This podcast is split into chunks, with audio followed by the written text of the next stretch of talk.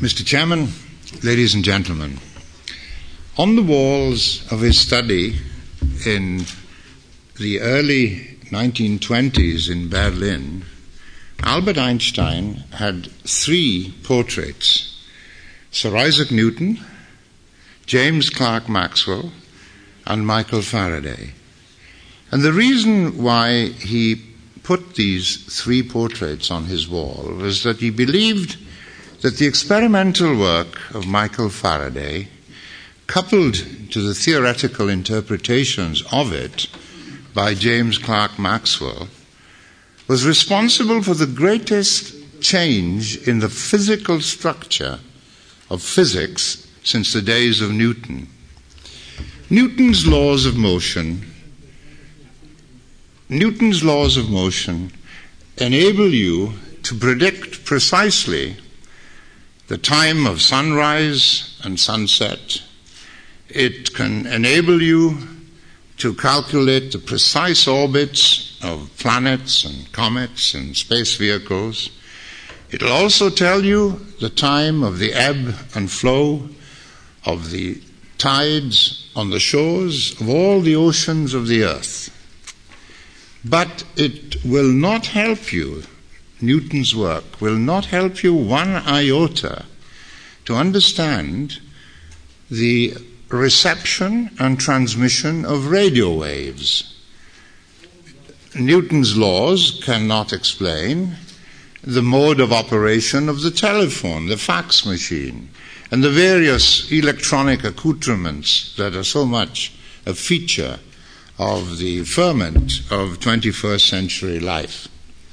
For that, you have to go back step by step to Michael Faraday's experimental work. Writing in the Times of London in August of 1931, and the date is significant as we'll see shortly, Lord Rutherford said that the more we examine with the perspective of time the work of Michael Faraday, the more impressed we are by his unrivaled genius as an experimenter and natural philosopher. When we consider the magnitude of the impact of his work on the growth of science and technology, no honor is large enough to be paid to Michael Faraday one of the greatest discoverers of all time. Now, Michael Faraday was born the son of a blacksmith in the suburbs of London in 1791. He left school at 13, equipped only with the rudiments of reading, writing, and arithmetic.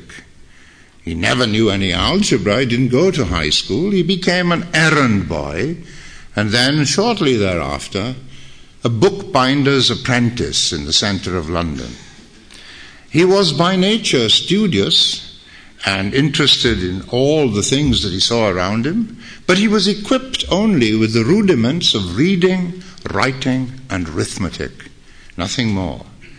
However, such was his natural curiosity and his autodidactic attitude to life. He used to attend talks and lectures given in the London Philosophical Society. But one day, a big event happened in his life. He was working in the bookmaker's as an assistant, as an apprentice, and a kindly customer came in, this was in 1812, and said to him, noticing how interested he was in everything, how alert his, his mentality and his attitude was, would you like to go and listen to arguably the greatest scientist in the European firmament, Sir Humphrey Davy, giving his last four lectures at the Royal Institution of Great Britain in Albemarle Street in London, in the centre known as Mayfair? Well, Faraday jumped at the opportunity. He went and sat at the gallery seat listening to this incredible man, Sir Humphrey Davy, who was at that age, at that time, 1812, 34 years of age. By that time, Humphrey Davy had discovered sodium, potassium, calcium, strontium, barium. He had identified the fact that chlorine was an, an element. He had discovered how the electric arc worked and how it could be used for lighting. He combined brilliance of scientific discovery with literary felicity of expression. His sentences had a lapidary quality. He was a coruscatingly brilliant lecturer. And he demonstrated his experiments with such fluency and such expertise that Michael Faraday, sitting up in the gallery listening to this incredible performer, took copious notes, rewrote them, put in sketches, he put in an index and a contents page, and being a bookbinder, he bound them. Now, shortly thereafter, this is the Royal Institution of Great Britain as it still is. Well, except that the traffic system is slightly different now from what it was then. Uh, it was, incidentally, the first one way street in London because Michael Humphrey Davy's lectures were so popular that the people coming in their carriages had to go one way in this direction there was no room for them to turn out. So it was the first one way street, certainly in London, possibly in the world. Now, these are the four lectures being part of a course on the elements of chemical philosophy delivered by Sir Humphrey Davy at the Royal Institution and taken off from notes by M. Faraday in 1812. Now, Faraday wrote to Davy and asked for a job. He wanted to abandon his work in commerce, as he put it, and begin something rather more, more worthwhile for him in the world of science or natural philosophy. Now, Faraday was extremely intent on just joining the work of Humphrey Davy.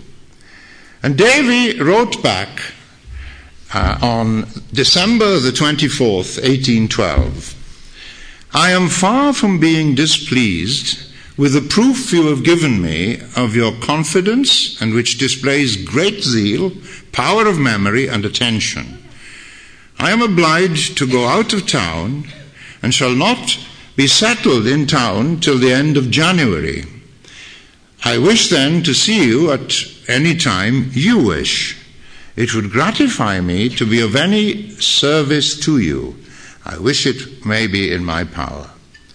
Now look at this letter very carefully, which Faraday kept. Humphrey Davy was at that time almost, although he started from lowly beginnings, living a very aristocratic, upper class kind of life in London.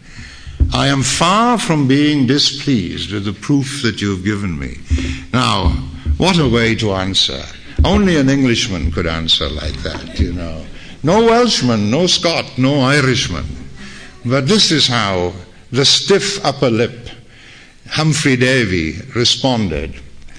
He, he receives a document, the book that I showed you a few minutes ago, this, of Mozartian perfection describing his own work. And yet, what does he say? I'm far from being displeased. You know, Mr. Chairman, if I were an Englishman, which I'm not, I'm a Welshman, uh, I'm delighted to be here. Uh, and I want to tell you that. But if I were an Englishman, I would say, I'm not sorry you invited me. Right? You know, it's a slightly different way. Now, let's pause at this point. Before I describe to you all the key points in the trajectory of the life of this great man, Michael Faraday, let me remind you, you know, Rutherford, one of the greatest experimenters of the 20th century, undoubtedly, and Albert Einstein, one of the greatest theoreticians of the 20th century. They give accolades to Michael Faraday. But that's not all. Every electrical engineer knows that the beginning of the electrical engineering industry started with Michael Faraday's discovery on August the 29th, 1831, of electromagnetic induction. For those of you who are not scientists, all you need to know is that if you take a magnetic field and wave conducting material close to it, you will generate an electric current. It's essentially the dynamo. So you generate continuous electricity. All the lights that we have, pretty well in all the places of the earth, go right back to the discovery by Michael Faraday of electromagnetic induction. But physicists will tell you something else. Faraday was the first man ever to talk about field theory. He talked about a magnetic field, he talked about a gravitational field. Now, cosmologists to this day admit that the beginning of their concepts of the university and universality, rather, of the notion of the field goes back to Faraday. Faraday was even more interested in the unification of the forces of nature. In one of his papers, which he wrote in 1845, he opens his article by saying, I have long held an opinion amounting almost to conviction that the various forms under which the forces of nature have one uh, are manifest of one common cause. Now, this was possibly a reflection of his religious conviction. He belonged to a religious sect which has now died out, the Sandemanian sect, a rather literalist interpretation of the Bible, and I'll be able to say a little bit more about that. But going back to why physicists revere the work of Michael Faraday, he was the first man to really talk about capacitance and dielectrics. In fact, the unit of capacitance is a farad, it's named after Faraday. But also, he was the first man to do a systematic study of the discharge of electricity through an evacuated space. And indeed, it gives rise to fluorescent lighting. He was also a pioneer in the liquefaction of gases. And as a young man, not taught by anybody, but we shall come to the influence of, Mike, of Humphrey Davy upon him, he realized that all materials, provided they were not unstable thermally, could appear as a gas, as a liquid, and as a solid. But more than that, he realized that certain gases, well, all gases, in fact, excuse me, all gases must be below a certain temperature before you can liquefy them by the application of pressure. It's called the it's the, it's the critical temperature. Now, if he had discovered only that, his name would have been part of the annals of science forever. But that is only one of his discoveries. So, liquefaction and electrostatics. He established that when you charge up a particular body with other uh, electrification, the charge remains on the outside, it doesn't go inside. That is a very reassuring thing when you're traveling in a jet plane and you're going through a thunderstorm. You can be reminded that the charge is on the outside and it doesn't come inside. But Faraday discovered a fact which is called the Faraday effect. He liked playing with magnets. He had a large sample of glass which he had prepared. He was a wonderful experimentalist. And he had plain polarized light. It was oscillating in one particular plane. And when he switched on the magnetic field, his own magnet, which he had built himself, he saw that the plane of polarization tilted, and when the field was turned back, it came back. Now, that's the beginning of magneto optics. So, physicists in every textbook of elementary physics that you read for university work You will see the name of Faraday crop up extremely frequently. But chemists are in debt to Faraday for several other reasons. The laws of electrolysis, they're among the most accurate laws that man has ever discovered. You know, at the time he discovered them in 1833, there was complete confusion as to what really governed the f- formation of electrodeposits when you were electrolyzed a particular solution, let's say a copper sulfate solution or silver nitrate solution. Was it the size of the electrodes? Was it the dimensions of the vessel? Was it the concentration? What were the factors? No. Faraday said there were only two things that mattered the quantity of electricity that you pass and the chemical equivalent of that element that's being deposited. Now, you've all perhaps heard of, of Richard Feynman, the great American theoretical physicist. He is on record as having said that when Faraday made that discovery in the basement laboratory in the Royal Institution in London, it was one of the most dramatic moments in the history of science. Why? because it brought together two disparate fields, matter and electricity. The laws of electrolysis tell you that electricity comes in units, otherwise, you wouldn't get electrochemical equivalents. Helmholtz, the great German physiologist and physicist, said that if you looked carefully at Faraday's laws, that told you that there were units, which later, of course, we discover as the electron or the proton and so forth. But that's not the only contribution that Faraday made to chemistry. He discovered solid electrolytes, superionic conductors, the kind of work that uh, Professor Ilario Franco and many others in this audience are interested in. That certain solids will conduct electricity more effectively at high temperature than at low temperature. Now, normally, a metal, for example, becomes less conducting as you increase the temperature. So he discovered this phenomenon of what is first called semi-conductivity, but it was superionic conduction. He discovered that lead fluoride was a tremendously good conductor in the solid state.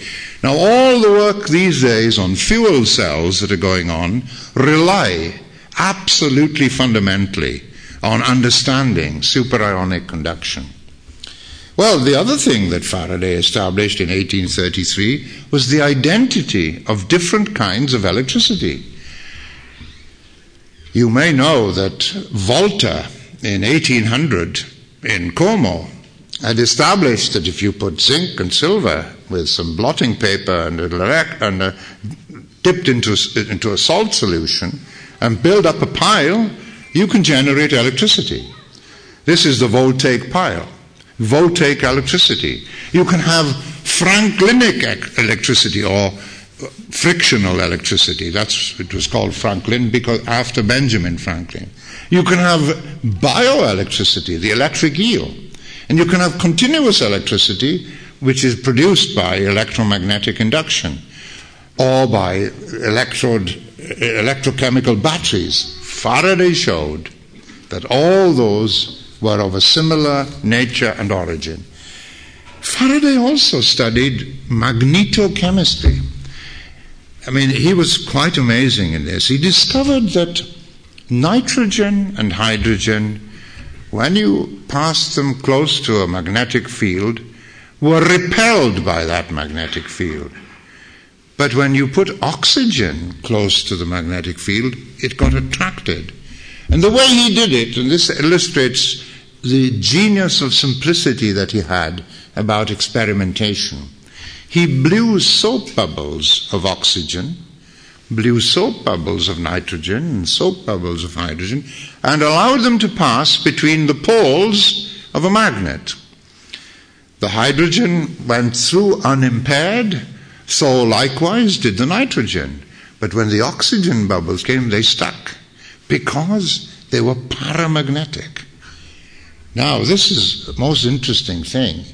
You know, you, he started thinking, in fact, that climate was governed by the fact that if you burn something and generate carbon dioxide from oxygen, oxygen being paramagnetic and carbon dioxide being diamagnetic, uh, that this might cause all the various flows of uh, vortices in the atmosphere. He wasn't right in that, but it was an ima- imaginative speculation. He measured all sorts of things when he discovered that certain materials were attracted to a magnet and others not. He worked with febrile intensity. He looked at vegetables, he looked at plaster of Paris, he looked at bismuth, at iodine, all sorts of materials, and came to the conclusion when he looked at hemoglobin, it was paramagnetic and oxygen was paramagnetic. But when they combined, they became diamagnetic. Many years later, 90 years later, Linus Pauling started using that in his critical paper of 1936 in the Proceedings of the National Academy in the United States starts by saying 90 years ago Michael Faraday observed that venous blood was paramagnetic, etc. And this now explains the pairing of electrons to give you chemical bonds. So it goes back to Faraday. The other thing that Faraday did was to form very, very small crystallites of metal. In a manner, manner of speaking, he was the first nanotechnologist. He produced co- colloidal gold, colloidal platinum, colloidal lead, and bismuth.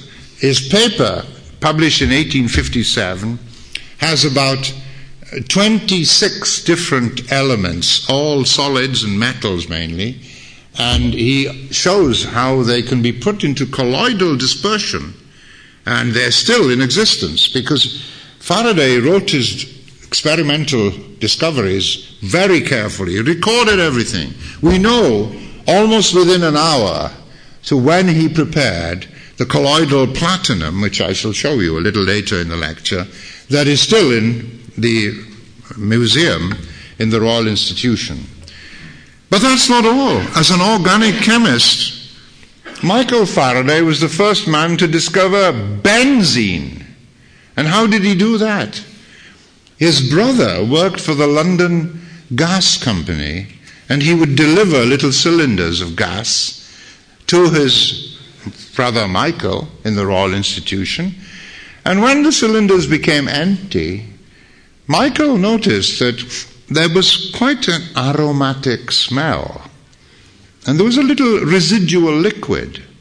So he analyzed that liquid and established that it was benzene. That was in 1826.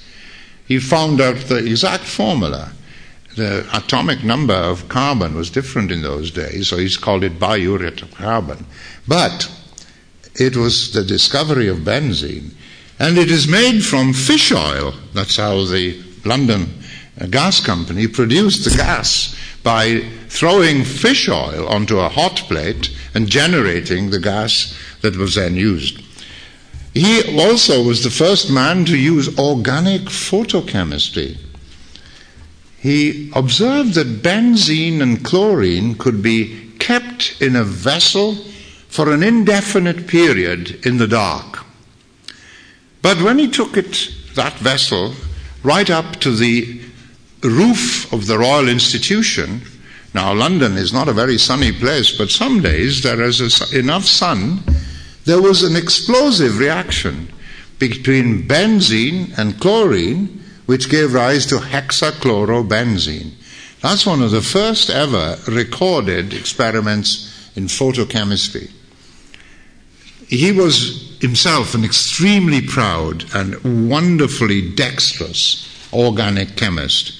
When Sir Robert Robinson, a Nobel Prize winner, professor of organic chemistry at Oxford in, 18, in 1931, wrote a companion article with Lord Rutherford, who was di- celebrating the, dis- the great discovery of Michael Faraday in 1831, Sir Robert Robinson said, every organic chemist of this age should read the 646 page book that Michael Faraday wrote. It's the only book, original book that he wrote. Um, he wrote 450 articles, all but one of them in his own name, and he collected many of his articles. Researches, experimental researches in electricity, experimental researches in chemistry. But Sir Robert Robinson said his book on chemical manipulation was a wonderful vade mecum for any intending chemist. So now that's the trajectory, if you like, of what Faraday did. But there were two other educational initiatives that he undertook. In 1825 to 1826, he started two things which are still going strong. One was what is known as the Friday Evening Discourse. Every Friday in the winter months, in the autumn, winter, and early spring, he would invite a distinguished person to talk on whatever he felt was really worthwhile listening to volcanoes, earthquakes, the common cold, archaeology, where did it start? Ancient Egypt, magnetism, electricity, these were some of the topics that he would get the leading experts to describe. He had, well, a little later, Mendeleev came to give a Friday evening discourse. Linus Pauling did, Gell-Mann did, and so on. Rutherford gave very many Friday evening discourses. In fact, George Gabriel Stokes described his discovery of fluorescence in a Friday evening discourse in 1853. And in 1897, J.J. Thomson described the discovery of the electron. That's where he announced it in a Friday evening discourse. So that was one initiative. The other initiative was at Christmas time, and I know that you, Mr. President, are very interested in this. He thought that young children, the young children in London and its environs, and all the members of the Royal Institution who were interested could listen to an exposition of six lectures on a particular topic. Now, Michael Faraday himself gave these Christmas lectures 19 times. I gave them once and it nearly killed me. Admittedly, there were television cameras in my day. There weren't in Faraday's, and when television cameras are at work, uh, your life is not your own. But Faraday's particular, absolute, miraculous book, which I know members of this audience have read, The Chemical History of a Candle. I shall come back to this a little later as I proceed. But those are some of the things, the most amazing things that Michael Faraday did. Well, now, he wrote to Humphrey Davy in due course, Davy gave him a job. He gave him a job. Within six months or so, Faraday was preparing some of the most explosive and unstable materials like nitrogen trichloride and nitrogen triiodide with incredible skill and expertise. Humphrey Davy, who was the toast of London and of Europe as a scientist, Humphrey Davy won the Napoleon's Prize when England were at war with France for his work on the isolation of sodium, potassium, and so on. Davy said that his greatest discovery was Michael Faraday. Now, Davy married in 1812 it's another lecture. It wasn't a very happy marriage. She was a, a rich Scottish widow, uh, and that's another story. But in October of 1813, he, Humphrey Davy, his wife, and an amanuensis named Michael Faraday left um, Plymouth and sailed to the continent. They went first to Paris, but they then went to Montpellier, they went to Como, they went to Milan, uh, Florence, Turin, back to Geneva. They were away for 19 months. In fact, all the time, Davy was giving tuition to Michael Faraday. It was his university, so to speak. He was learning a daily seminar from Michael, from Humphrey Davy. When they were in Paris, they isolated iodine from material that Gay Lussac gave them. They mingled with the savants of Paris, with uh, Laplace and Ampere and Arago and Gay Lussac. And then they went on and uh, went to Florence. In Florence, they carried out an experiment which Davy had asked special permission from the Grand Duke of Tuscany to perform. He knew that in the Accademia del uh, Nazionale um, Scientifica in, in um, uh, Turin, eh, sorry, in Florence, there was a huge a lens, a magnificently polished lens. Davy took some diamond with him and placed that diamond in a very, very slender uh, support inside the sphere filled with oxygen. He had a, a, a flat plate and he shone the sunlight onto this diamond with such intensity it burnt. It burnt completely and demonstrated that diamond was no different from coke or no different from graphite. It was only carbon. So that, those were some of the experiments that they carried out. When he came back, this is it, you see. Well, I, I, want to point out to you this was one of the great experiments that the French scientists carried out. Gay Lussac and Biot went up to a tremendous height in 1804 uh, and tested atmospheric composition. Now, when Ticciaroni speaks here in two weeks' time, he will tell you, no doubt, he may well show you that slide because it's a very famous one. What a courage to take this balloon right up 10,000 feet above Paris and watch what the composition of the air was uh, as they ascended to higher altitudes. Well, this is Florence. Uh, the Duomo is not clear in there, but the Ponte Vecchio had not been built, but here's the River Arno. This is one of the old prints of, uh, uh, of Florence, and it, I thought you might just see.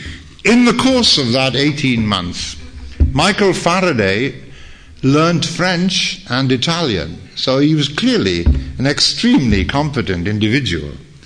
This was his magnetic laboratory. Here's Michael Faraday working. It was one of the best equipped laboratories in Europe. Certainly, it was done. Look, this we're talking about 1815. The Cavendish Laboratory in Cambridge was not founded until 1872. The Clarendon Laboratory in Oxford was about similar time. This was one of the best equipped laboratories, thanks to Humphry Davy, very mainly. He was a great fundraiser and, and a fantastic experimentalist. Uh, here's his magnetic laboratory. If you look very carefully, this is the magnet, as it now is. This is the magnet that Michael Faraday built and designed. He was a blacksmith's son. He knew how to handle metal.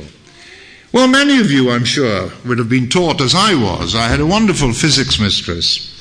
And she carried out an experiment one day, taking thin cardboard sprinkling iron filings, putting a magnet underneath, and you see these lines of force. Now, this is the actual picture that Michael Faraday himself took. He used sticky paper, and we've got this in the museum in the Royal Institution. These are the lines of force. He could see in his mind's eye that where there was a magnetic north and a magnetic south, there was a connection lines of force. He could see them in his mind's eye, and this is how he illustrated their reality. Now, that was 1831. In 1831, a Scottish gentleman was born in Edinburgh named Clerk Maxwell. In 1853 to 54 to 55, Clerk Maxwell was a student at Trinity College, Cambridge. He decided to write a thesis which would enable him, if successful, to become a fellow of Trinity College, Cambridge. He could choose any subject he wished. Now, this is where providence comes in. As John Keats, the English poet, would say, the magic hand of chance. What did he choose? The greatest of all British theoreticians of the 19th century, James Clerk Maxwell, wrote a thesis entitled Faraday's Lines of Force. And that's what led inex- inexorably to the, Faraday, to, to the Maxwell equations, which then enables us to understand electromagnetic induction. Now, I told you earlier, this is the platinum colloid that Faraday prepared in 1857. If that were a solution, and I were putting uh, a laser beam through that, you would not see that line if it were a solution. But it's not a solution. It's made up of minute crystallites, and they scatter the light. It's called the Tyndall effect. In fact, we repeated the experiments one of my students in Cambridge many years ago prepared in the recipe given by Michael Faraday.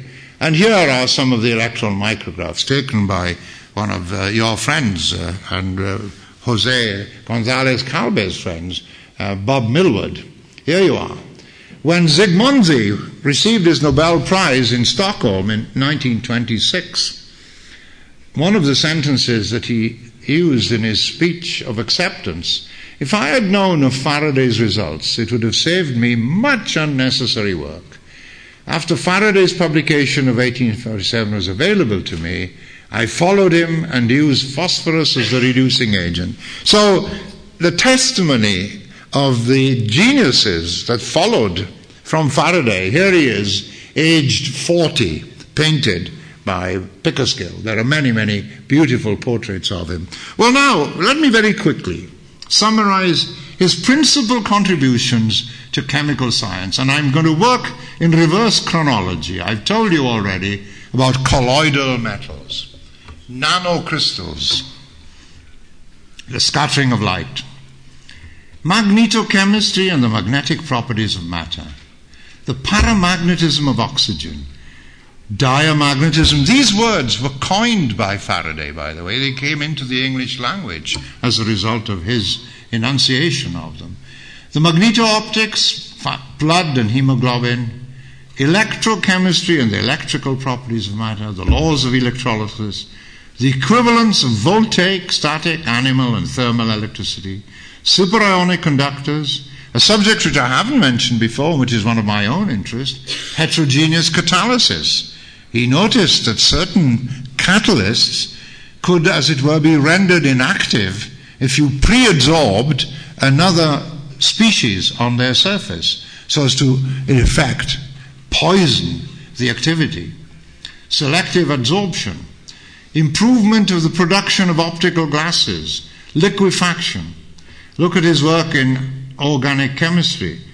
As an analytical chemistry, he was outstanding. He could have made himself a very rich man because many times he was called upon as an expert witness uh, in legal disputes.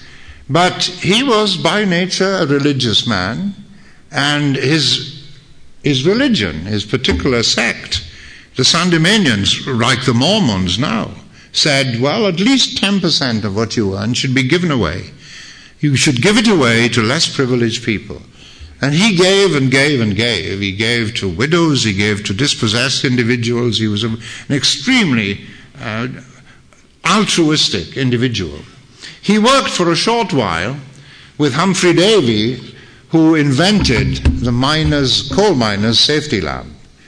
That's another story and it's another lecture, and I don't want to spend too much time on that.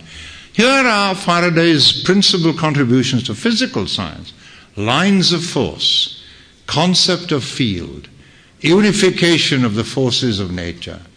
Light, magnetism, and electricity are all interconnected.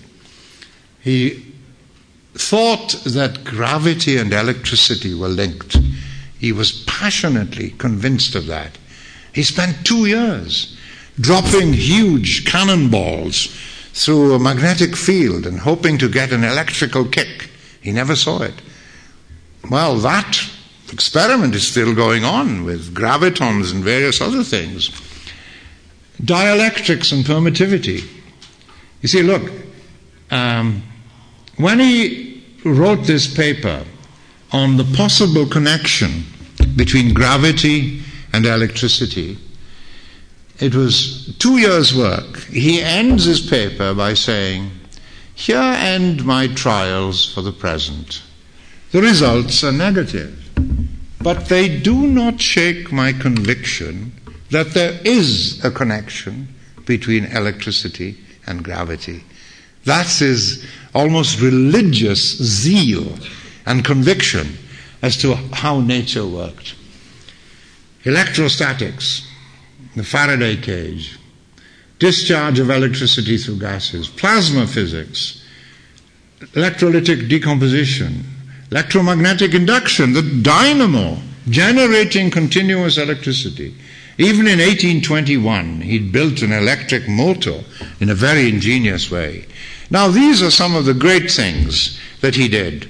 I just want to show you the page in his notes, August the 29th, 1831. I've given it much more clearly here. Experiments in the production of electricity from magnetism. He numbered all his paragraphs. There are about 29,000 of them, all detailing what he discovered. See, have made an iron ring, soft iron, and he describes it all. Now, this is the essence of the discovery of continuous electricity. It's what is now called a kind of transformer. He had an electric circuit here and another one there. Now, he hoped that if you put in a current here, you would pull out a current from there. But it never worked that way until he noticed that when you made the contact, that's to say, when you switched on the electricity, there was a kick in this other circuit. And when you switched off the current, there was a kick in the other way. So that was electromagnetic induction. That was the sensational discovery. Now, I've told you about Faraday's laws of electrolysis. I just also want to point out to you, quite apart from what's in the top side here, I want to point out to you that he was a prodigiously hard worker. He works 18 hours a day, no coffee breaks, and he worked alone. He didn't have a colleague. Well, there was one colleague, Sergeant Anderson, who was to make equipment, equipment for him. They hardly spoke, however. You know, he was an angel. I mean, he was a saint to be pursuing work like that.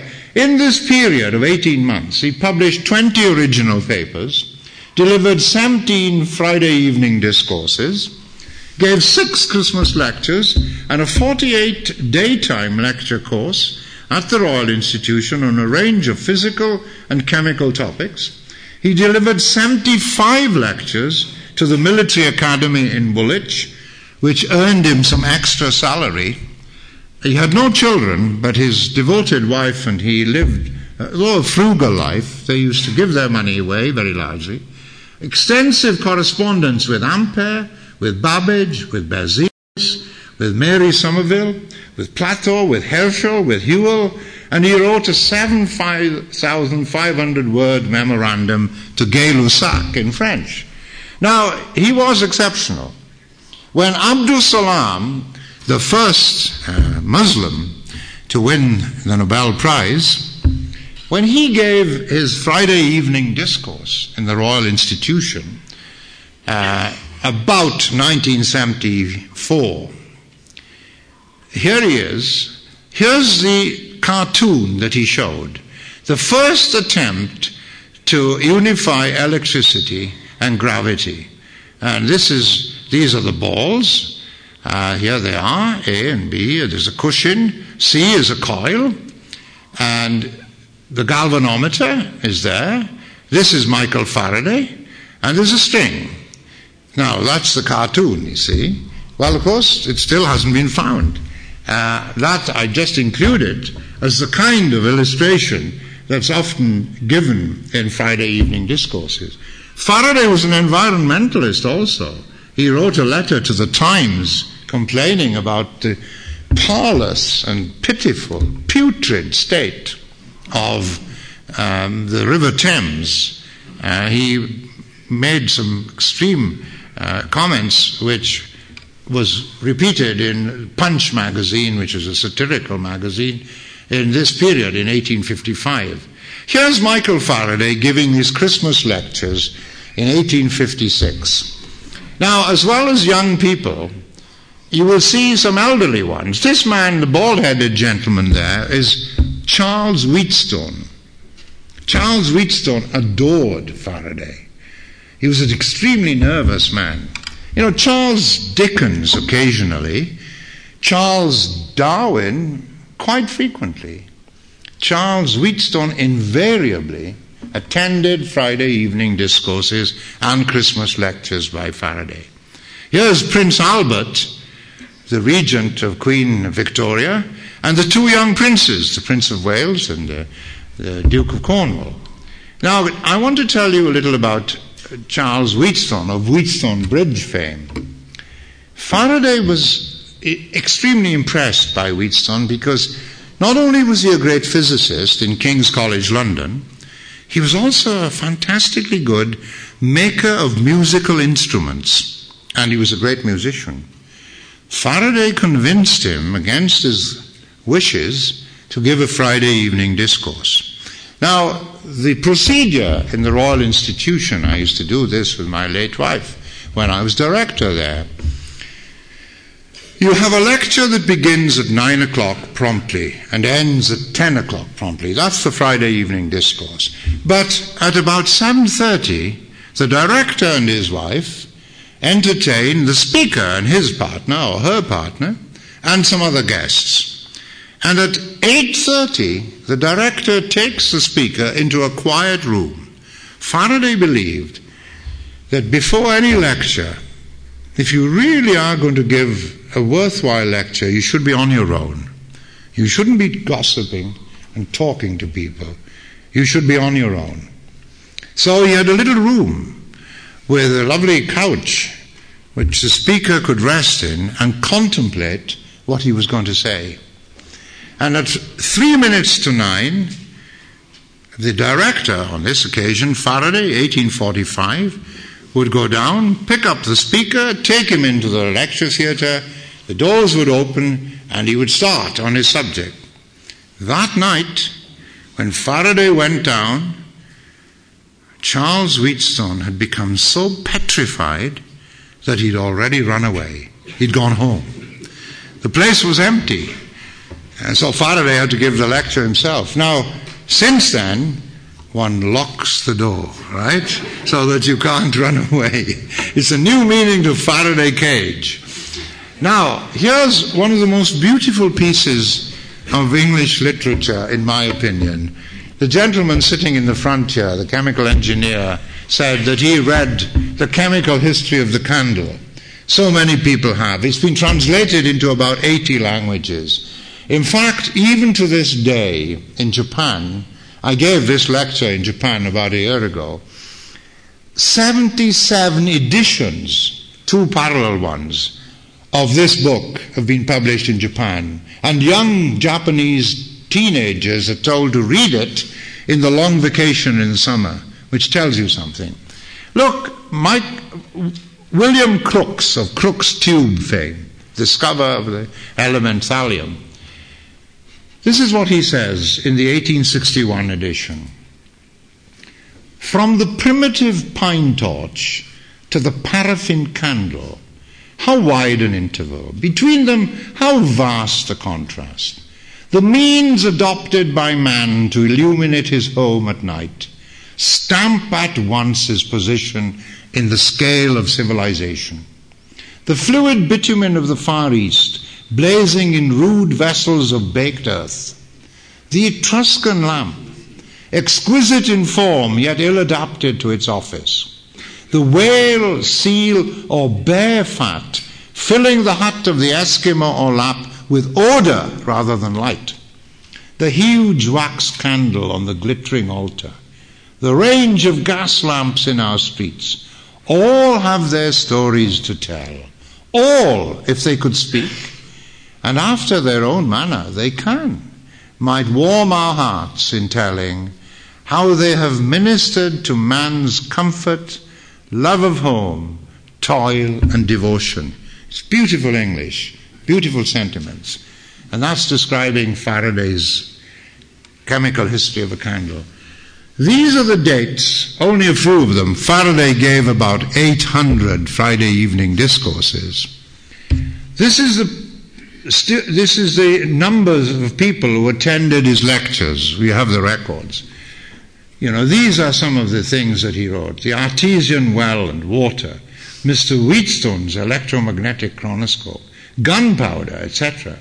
Now, there's a very interesting uh, lesson to be derived. Note that when he was talking about magnetism and light, a thousand people were listening to him. But when he had this number of 367, if you want a large crowd, use a small title, as you can see. The large title there gives rise to. Now, these two ladies, amongst others, corresponded greatly with Faraday. Mary Somerville was a remarkable lady. Somerville College, Oxford, is named after her. Dorothy Hodgkin was a fellow there. So was Margaret Thatcher, by the way. Not such a good chemist. Anyway, uh, when Mary Somerville was widowed twice, she was a very accomplished mathematician. She translated from French into English Laplace's discourse on probability, and she was an incredibly good geographer and a very versatile lady. When she discovered, in inverted commas, Michael Faraday by going to the Friday evening discourses, she could not stop adoring him and writing to him. And now Faraday was a busy man. He occupied his days fully with experiments, but he was an honorable man and he was a religious man. And in one of his letters to Mary Somerville, written on March the 1st, 1834, he begins by saying, I can no longer deny myself the pleasure of answering your letter of three weeks ago. It's a lovely way of starting a letter. Now, the other lady was the daughter of Lord Byron. Byron never saw her, as you know. Byron, although a most brilliant poet, was a very rapacious, bisexual, philanderer, and a very, well, deeply immoral man, in my opinion, and in the opinion of many. But his daughter, Ada, the Countess of Lovelace, was a phenomenally gifted mathematician. So much so that she is accredited with the most pioneering work on computer programming. She saw long before computers became a full reality, although she corresponded with Babbage and others, that you could program a computer. In fact, when the American military, about 30 years ago, designed a new computer language, they named it after her. They called it Ada. Now, Ada, the Countess of Lovelace, became infatuated by Michael Faraday. When she saw him and heard him, she wanted, she wrote to him extensively. And he must have had great difficulty in keeping her at bay because one of the things she said to him was, I want to repeat all your experiments alongside you. Just imagine that, right? I mean, your, end, your life comes to an end at that point. Anyway, she had a tragic life. She had two children. She died aged about 37 of, uh, of ovarian cancer, but she was an extremely able and brilliant person. Faraday's Bible had certain markings in it, all of which had a certain meaning. Faraday did nothing except in a perfect way. This Bible was given to the Royal Institution by one of his forebears or relatives. He had no children, as I was telling you.